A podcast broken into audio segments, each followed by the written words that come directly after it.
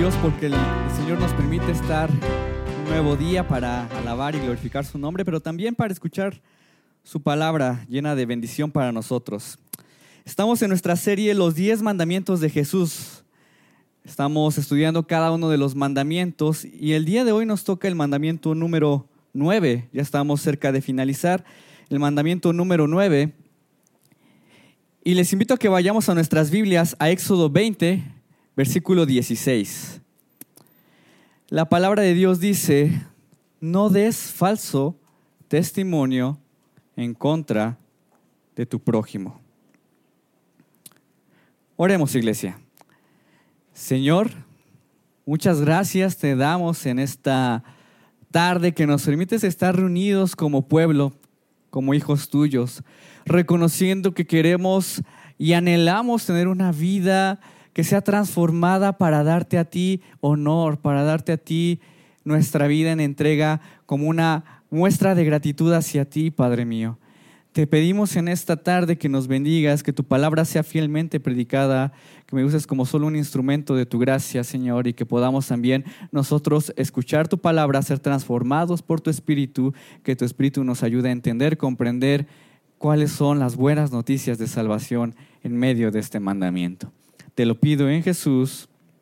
Amén. ¿Alguna vez has pensado lo lejos que puede llegar una mentira? El 10 de junio del 2022, en una comunidad de Puebla, se estaban corriendo los rumores a través de audios de WhatsApp de que estaban secuestrando a niños en la zona. Y estaban diciéndole a las personas que cuidaran mucho a sus hijos, que estuvieran al pendientes de ellos. Y mientras esto pasaba, un joven de 31 años, él era abogado, iba pasando por la zona para visitar a su abuelo. Y los pobladores no sabían quién era, entonces no, no lo identificaron y lo que hicieron fue acusarlo a él de ser el secuestrador de niños. Y lo que hicieron fue sacarlo de su vehículo, lo empezaron a golpear entre, entre todos, lo lincharon, le rociaron gasolina y le prendieron fuego. Los cuerpos médicos hicieron lo posible para llegar, pero no permitieron que ellos pasaran. Y cuando lograron cruzar, pues ya era demasiado tarde. El joven había fallecido a causa de las quemaduras. Tiempo después, el gobierno, bueno, el gobernador de la zona anunció que estos audios eran falsos. Estos audios de WhatsApp eran falsos. No había un reporte oficial de que estaban secuestrando niños en la zona. Podríamos decir que los, culpables son las autoridades, los pobladores, e incluso también que murió a causa de las quemaduras, de la ineptitud del gobierno, pero todo comenzó, todo inició con una mentira. Todo comenzó con una mentira. Aunque se crea que el mentir en nuestros tiempos no es algo tan grave, la realidad es que puede tener daños irreversibles la mentira en nuestra vida. Cuando Dios habla del falso testimonio en su ley, Él lo hace por una buena razón. Él lo hace pensando en nosotros. Por eso nuestra predicación de hoy tiene por título, A Dios le importan tus palabras. A Dios le importan tus palabras. Hemos dicho que aunque los mandamientos tienen prohibiciones, también tienen cosas positivas. ¿Sí? Primeramente buscan que amemos a Dios como Él quiere que lo amemos, pero también quiere que amemos a nuestro prójimo con cuidado, con protección para Él. Y aunque tal vez puedas, puedas pensar que el falso testimonio, no mentir, sea muy radical para tu vida, la realidad es que tiene Dios una buena razón. Tal vez puedas pensar, realmente mentir, no de dejar de mentir, yo no lo puedo hacer, nadie lo puede hacer. Es más, necesito la mentira para poder desempeñarme en mi trabajo. Necesito la mentira para desarrollarme en el medio en el que estoy. ¿Quién puede dejar de mentir? Esto es demasiado invasivo para mi vida. ¿Cómo Dios quiere que moldee mis palabras y, y pueda dejar de mentir? Bueno, la realidad es que un Dios que defiende la verdad, te vas a dar cuenta que es una gran noticia. Es una buena noticia. Por eso la pregunta que vamos a responder el día de hoy, ¿por qué Dios está interesado en lo que decimos? ¿Cuál es esa buena noticia de un Dios que defiende la verdad? Bueno, lo vamos a ver a través de tres puntos. Primero, nuestras palabras son importantes porque tienen poder para lastimar, tienen poder para juzgar y tienen poder para bendecir. Veamos el primer punto, poder para lastimar. No des falso testimonio en contra de tu prójimo. Como decía, tal vez el mentir no se va tan grave en nuestros tiempos como el ser racista o el ser un misógino o incluso el maltratar a los animales. Pero Dios sabe que la mentira en nuestras vidas tiene un poder muy destructivo. Y por eso habla de la, de la mentira. Cuando vemos esta palabra de falso testimonio, es un término jurídico, ¿sí? Y eh, en, la antigüedad, este, eh, eh, este mandamiento de falso testimonio en la antigüedad era muy importante porque un falso testimonio o bien podía condenar al inocente o podría liberar al culpable. Y cuando Dios les dice que no den falso testimonio, Él quiere que ellos tengan una cultura de verdad, una cultura de justicia. Quiere salvaguardar su vida, salvaguardar la verdad, porque cuando, cuando ellos adoptan la mentira, hacen de la mentira algo común en sus vidas, van a promover muerte, van a promover impunidad, van a promover injusticias, van a promover la condenación de los inocentes y los desamparados. Por eso Dios quiere hablar de este mandamiento y Dios incluso más adelante en este mismo libro les dice, ustedes saben en carne propia lo que les pasó porque vivieron en un pueblo lleno de mentiras, vivieron en un pueblo lleno de injusticias.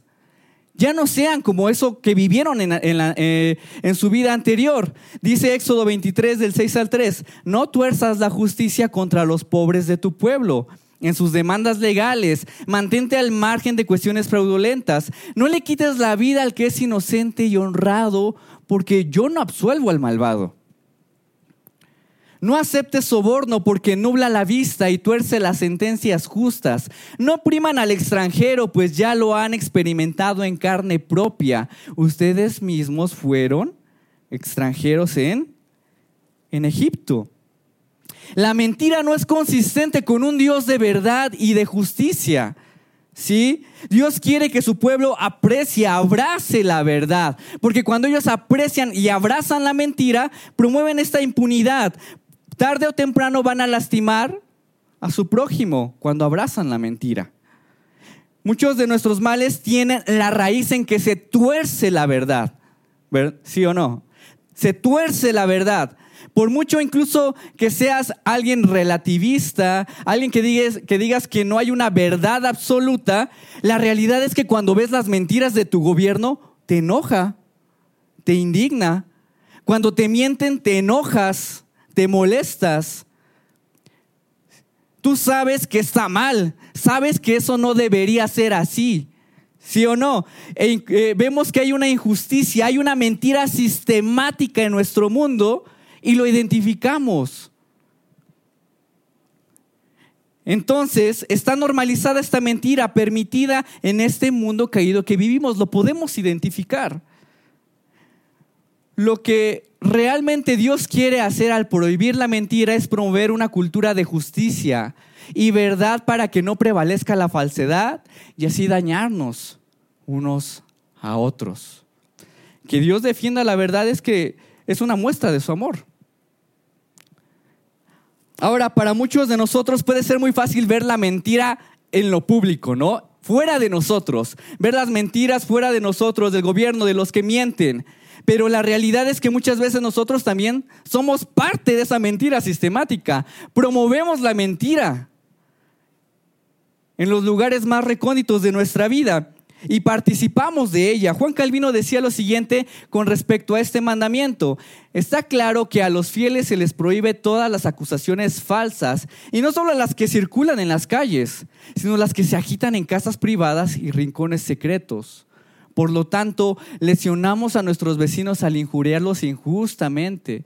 Somos considerados testigos falsos ante Dios. Es decir, aunque la mentira es muy evidente en los tribunales, es evidente en lo público, tú puedes también ser muy falso en tu matrimonio. Puedes dar falso testimonio con tus hijos. Puedes dar falso testimonio en el trabajo. Puedes dar falso testimonio en tu escuela. Y normalizar esa mentira, hacer eso de tu día a día, ahí donde te desarrollas, en esas áreas. Toda falsa palabra que digas en el lugar más recóndito con el ánimo de afectar la vida de tu prójimo o también protegerte a ti mismo es falso testimonio. Es falso testimonio. No sé si a ti te indigna, ya lo hemos dicho, te puede indignar que te mientan. Incluso te indigna y te enoja que tus hijos no te digan la verdad, ¿cierto? Pero por otro lado, sobornas a la autoridad para evitar multas más caras. Eso es ser falso. Nos indigna la mentira, pero ¿alguna vez no has mentido para salvar tu imagen delante de los demás? Salvar tu imagen delante de tu familia, salvar tu imagen delante de tus hijos, delante de tu matrimonio, delante de la iglesia.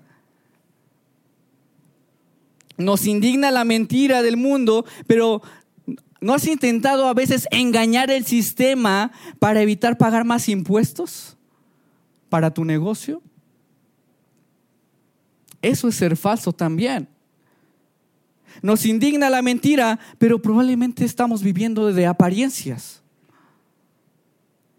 ¿Cómo sería tu vida si supieran la realidad de ti?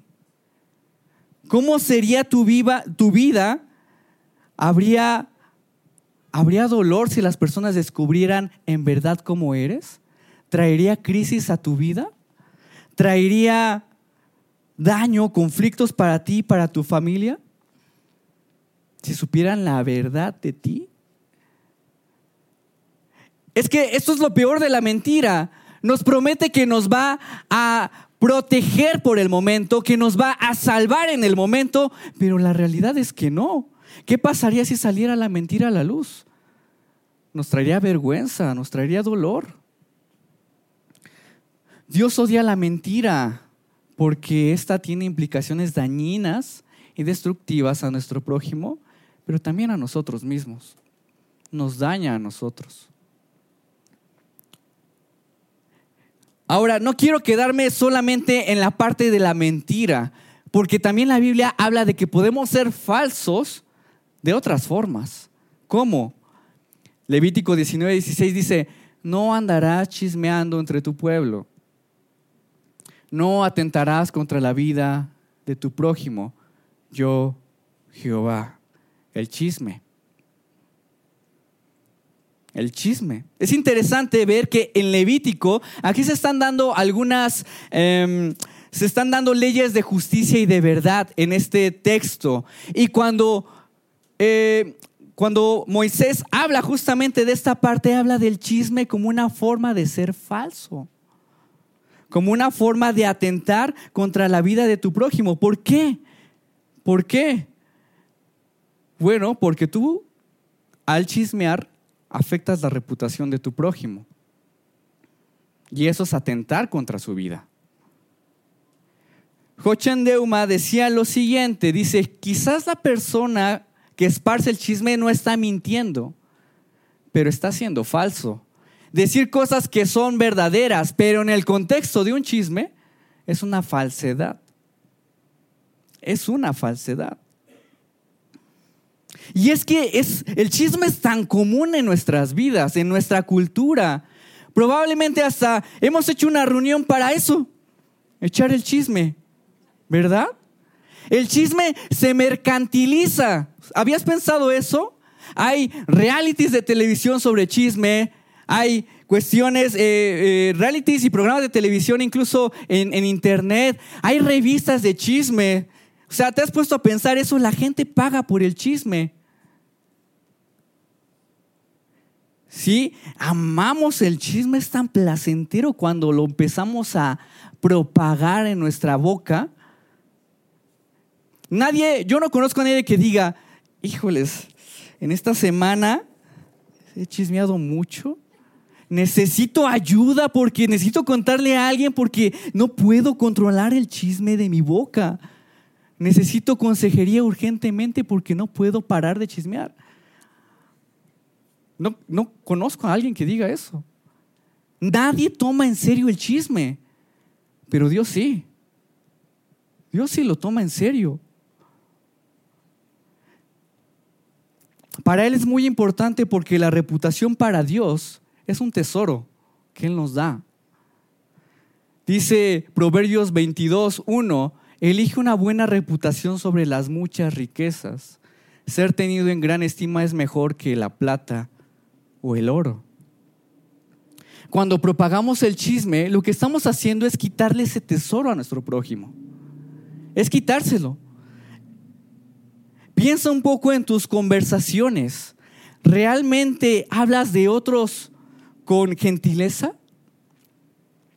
¿Cuál sería la reacción de las personas si supieran lo que dices a sus espaldas?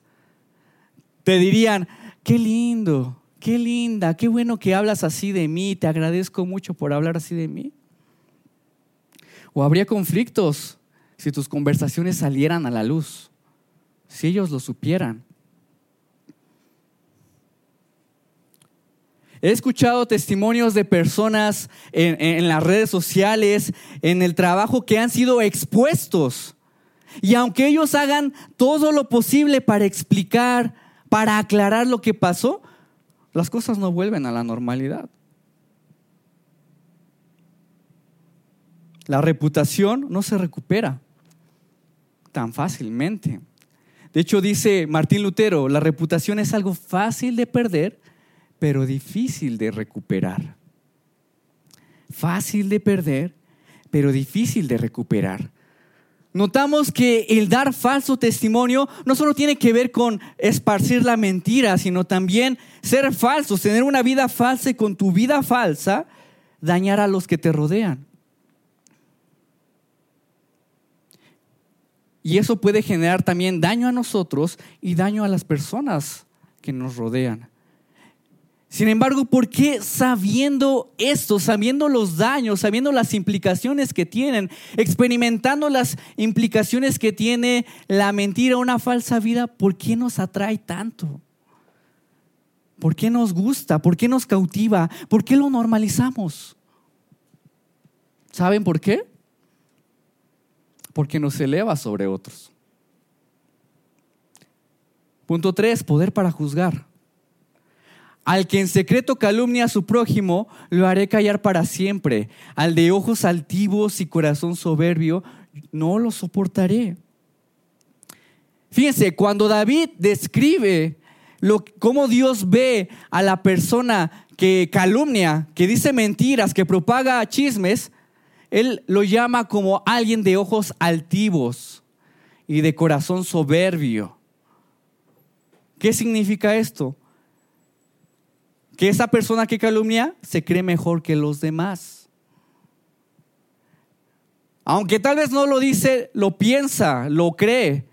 Y tú podrías decir, bueno, yo, yo, no, yo no necesariamente creo que soy mejor que los demás porque también no soy perfecto, también tengo errores. Tal vez podemos pensar eso, pero en el momento en que, en que empieza a salir eso de nuestra boca, la mentira, la calumnia, el engaño, el chisme, Ahí estamos demostrando que somos mejores. ¿Sí? En el momento que uso la mentira para justificarme y oculto lo que realmente soy, o usamos el chisme para hacer quedar mal a los demás, yo estoy diciendo, yo no soy tan malo como tú. Soy mejor que tú. Tim Keller decía lo siguiente, no mentiríamos si antes no hubiésemos hecho que algo, la aprobación humana, la reputación, el poder sobre otros, los beneficios económicos, fuera más importante y valioso, y valioso para nuestros corazones que la gracia y el favor de Dios. Es decir, si para ti es muy importante la aprobación de otros, tu reputación, la mentira es un buen medio para lograr eso. Si para ti es muy importante el éxito profesional, una economía alta, la mentira es una forma de poder aparentar eso. La mentira es una buena forma para también lograr eso más rápido también. Detrás de nuestras falsas palabras siempre hay ídolos. Siempre hay ídolos que nos pueden llevar a usar la mentira para conseguirlo, pero el ídolo más grande detrás de esto somos nosotros. Somos nosotros. Y vamos a hacer de la mentira algo para poder conseguirlo, para poder llegar a eso. De hecho, Jesús tiene una parábola que ilustra muy bien esta parte. Dice, dos hombres subieron al templo a orar. Uno era fariseo y el otro era recaudador de impuestos. Un hombre, un hombre al parecer muy bondadoso, en apariencia muy, muy religioso, y el otro pecador. El fariseo se puso a orar consigo mismo. Oh Dios, te doy gracias porque no soy como otros hombres, ladrones, malhechores, adúlteros, ni mucho menos como ese recaudador de impuestos. Ayuno dos veces a la semana y doy la décima parte de lo que recibo. Fíjate, este hombre religioso, sumamente religioso, aunque en apariencia parece que es moralmente bueno, justo, la realidad es que todo esto, todo lo que hace religiosamente, lo hace para sentirse mejor que los demás. Obedece para sentirse mejor que los demás. Yo soy superior porque soy moralmente bueno y los demás son inferiores a mí porque ellos son adúlteros. Ellos son unos rateros, son un desastre en su vida y los empieza a calumniar en su mente. Este hombre se ama demasiado que desprecia a los demás. Se ama tanto que desprecia a los demás. Sin embargo, también hay algo todavía detrás de nuestra propia idolatría a nosotros mismos. ¿Saben qué es? Creernos Dios. Dice la, Santiago 4:10 al 11, no hablen mal unos de otros. Si alguien habla mal de su hermano o lo juzga, habla mal de la ley y lo juzga. Y si juzgas la ley, ya no eres cumplidor de la ley, sino su juez. Santiago dice algo muy revelador. ¿Qué es? Que cuando, en el momento en que estamos hablando mal de otros, lo que estamos haciendo es usurpar el lugar de Dios como juez. Cuando, hablamos mal de nuestro prójimo, lo que realmente decimos es yo soy Dios. Yo soy Dios y por eso puedo hacer de tu reputación lo que yo quiera. Puedo juzgarte, puedo hacer lo que yo quiera. Cuando este hombre religioso ora por sí mismo, aunque no, no lo diga, él cree que es Dios. Él cree que es Dios. Los condena e incluso piensa que no merecen perdón. El pecado detrás de hablar mal unos a otros es creer que somos una especie de Dios supremo, pensar que yo no soy tan malo e incluso los juzgo de acuerdo a mi propia ley. Porque eso es algo bien interesante. Cuando juzgamos, cuando hacemos estas calumnias, ¿sabes qué? Tú no estás pensando en Dios, en su ley. Porque si vieras a Dios y su ley, te, te darías cuenta que estás tú igual de pecador o eres peor. Tú juzgas de acuerdo al punto de referencia que eres tú mismo. El punto de referencia para juzgar eres tú, tu propia ley. No nos gusta admitir que somos peor de lo que pensamos. Somos peor de lo que nos gustaría admitir y por eso juzgamos a las personas. Romanos 2, 1 y 3 dice de la siguiente manera, por tanto, no tienes excusa tú, quien quiera que seas, cuando juzgas a los demás, pues al juzgar a otros te condenas a ti mismo, ya que practicas las mismas cosas. Pablo dice que permanecer en la práctica de juzgar a otros no nos hace menos pecadores. Tal vez en apariencia puedes verte menos malo, pero la realidad es que te condenas más a ti mismo. Te condenas más porque probablemente incluso has hecho eso, eso mismo que criticas. Probablemente lo has hecho igual. Todos estamos en el mismo nivel. Todos somos igual de hipócritas. Todos somos igual de mentirosos. No hay nadie mejor. No hay nadie. Detrás de nuestras mentiras hay egoísmo, hay orgullo, hay idolatría hacia nosotros, hay un anhelo de querer ser mejor que los demás. Esa es la realidad. Y el que es juez, verdaderamente juez, no somos nosotros, es Dios. Pero ¿cómo responde? Si Él es el verdadero juez, ¿cómo responde Dios? Poder para bendecir. Punto 3. No hay más que un solo legislador y juez, aquel que puede salvar y destruir. Tú, en cambio, ¿quién eres para juzgar a tu prójimo? ¿Saben qué bueno que Dios es, es el juez? Y es el único juez. Porque Él es un buen juez y es un juez justo. Porque imagínate si tú te pusieras en el estrado y juzgaras a las personas de acuerdo a cómo los juzgas cotidianamente. Tendrías a tus favoritos. ¿Sí? Serías un pésimo, seríamos nefastos como jueces. Si tomamos como punto de referencia cómo juzgamos a las personas ahora. Seríamos pésimos. Pero si el único juez con justicia eh, es Dios, el que juzga con verdad, todos somos culpables, todos merecemos ser castigados por nuestra mentira. Todos merecemos un castigo en el tribunal divino porque hemos dañado a las personas con nuestras palabras. Todos merecemos eso. Él debería destruirnos, dice Santiago. Ahí lo dice. Él debería hacerlo, eliminarnos. Pero ¿qué elige Dios? Salvarnos. Juan 3:16. Porque tanto amó Dios al mundo que dio a su Hijo unigénito para que todo el que cree en Él no se pierda, sino que tenga vida eterna. Dios no envió a su Hijo al mundo para condenar al mundo, sino para salvarlo por medio de Él. Dios, siendo el juez, tiene que actuar con justicia, tiene que actuar con verdad, y para erradicar la mentira tendría que eliminarnos a ti y a mí. Esa es la verdad. Tendría que eliminarlos. No se quita esto de la mentira con más moralidad.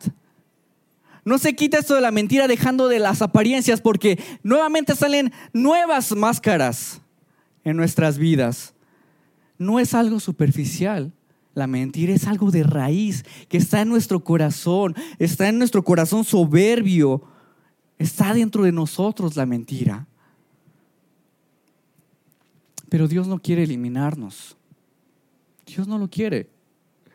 Por eso, lo que hace Dios es, el Dios de toda verdad, baja, baja en forma de hombre en Jesús y nos muestra una vida auténtica, una vida sin mentira. Él incluso hasta se juntaba con los mentirosos, con los defraudadores.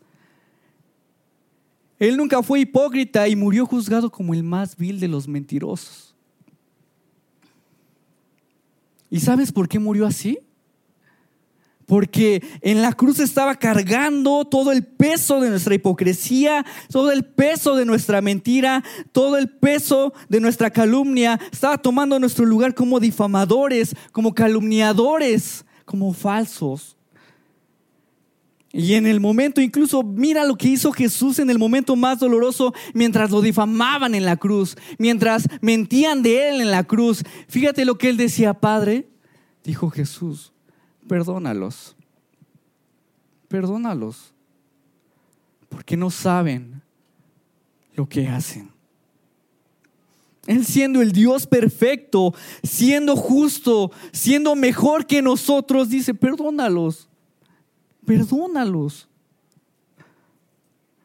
Todo el peso de nuestras mentiras, de nuestra soberbia, de nuestro chisme, son recibidos en el cuerpo del Hijo. Y Él responde con bendición para ti. Jesús toma nuestra versión más falsa de nosotros y en lugar de acusarnos, da a su Hijo para que seamos libres, pero libres de verdad. Y libres en su verdad. En Jesús tú y yo no tenemos que aparentar nada. No tienes que ya aparentar nada. No tenemos que demostrar nada a nadie. No tenemos que menospreciar a otros para ser mejores.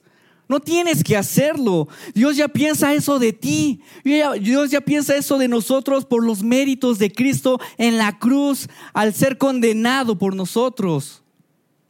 No tienes que ser falso. Primera de Juan dice, hijitos míos, estas cosas os escribo para que no pequen. Y si alguno hubiere pecado, abogado tenemos para con el Padre tenemos a Jesucristo, el justo.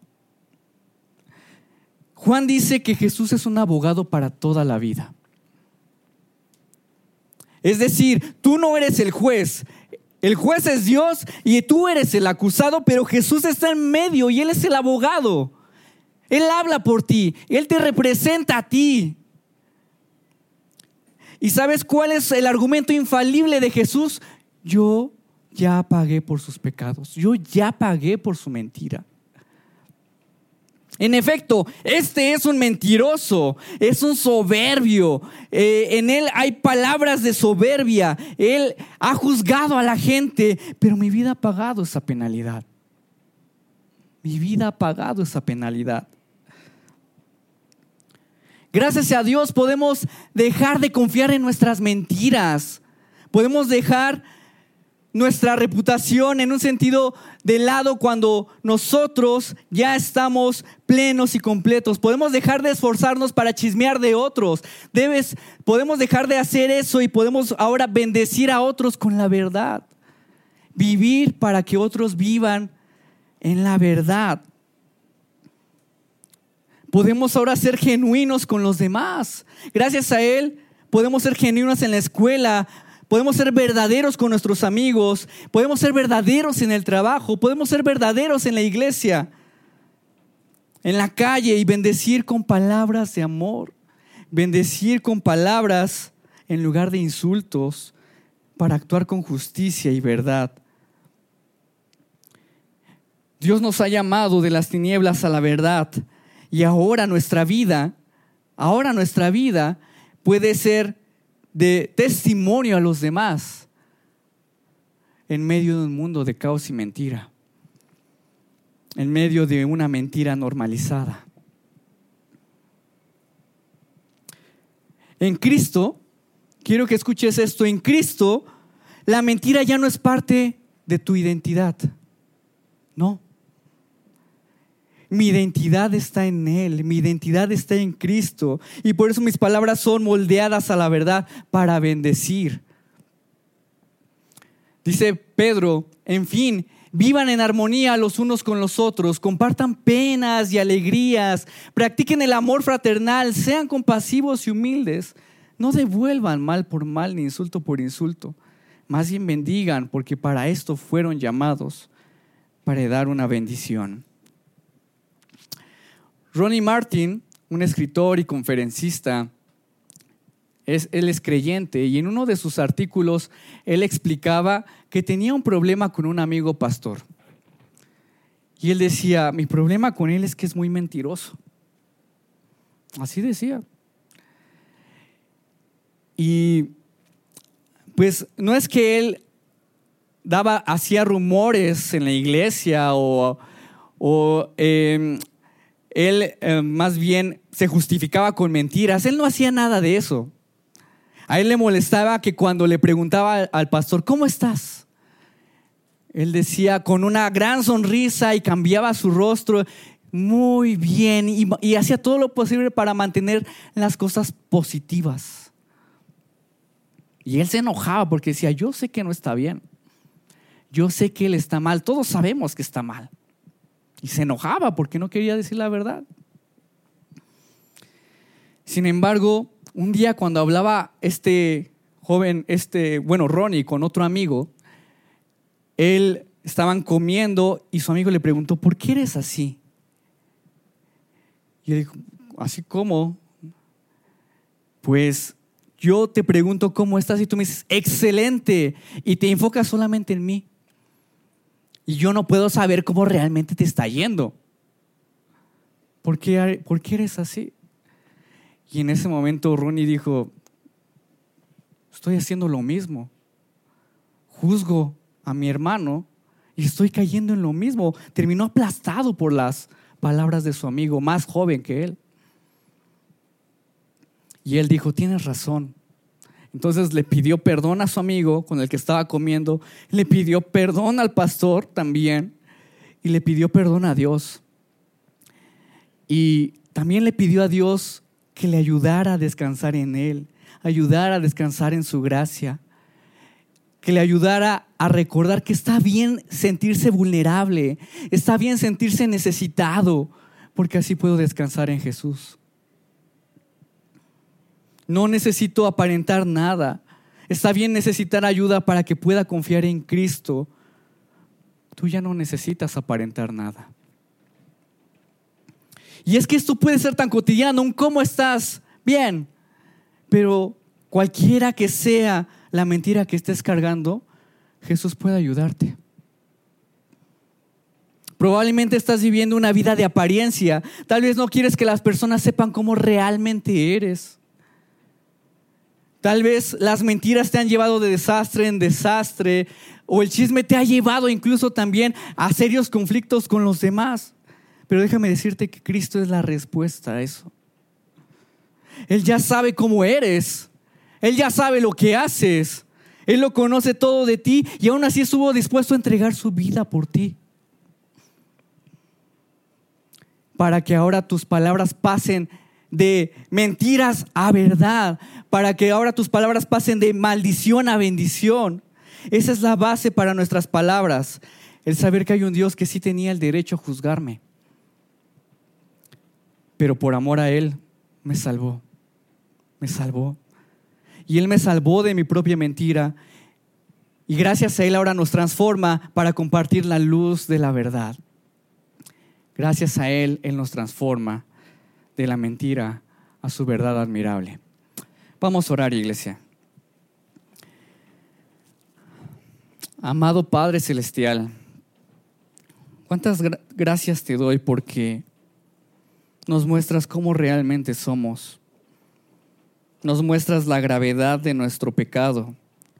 Nos muestras que la mentira es algo que odias, que desprecias porque nos daña. Nos muestras, Señor, que aún así en la mentira tú no nos juzgaste, sino nos salvaste. Y juzgaste al Hijo para darnos la verdad en tu cuerpo. Gracias, Señor. Perdónanos, Padre. Tú sabes la mentira que estamos cargando. No podemos ocultarte nada. Tú sabes cómo realmente somos y aún así nos amas. Aún así tu Hijo está intercediendo con palabras de bendición. Tú sabes cómo somos y aún así, Señor, entregaste tu cuerpo en amor. Entregaste tu cuerpo y en tu cuerpo destruiste la mentira de nuestras vidas para darnos libertad en la luz admirable de la verdad. Gracias, Señor. Ayúdanos, Padre, a ser genuinos. Ayúdanos a saber que necesitamos de ti, que somos vulnerables, que no podemos hacer nada si tú no estás con nosotros. Y ayúdanos, Padre, a que cuando seamos tentados en medio de la mentira podamos responder con la verdad, con la paz, sabiendo, Señor, sabiendo que no hay nada que ocultar, sabiendo, Señor, que tú nos, tú nos ves con la vida del Hijo. Tú nos ves libres de mentira y arraigados en tu verdad. Oramos por esto en el nombre de Jesús.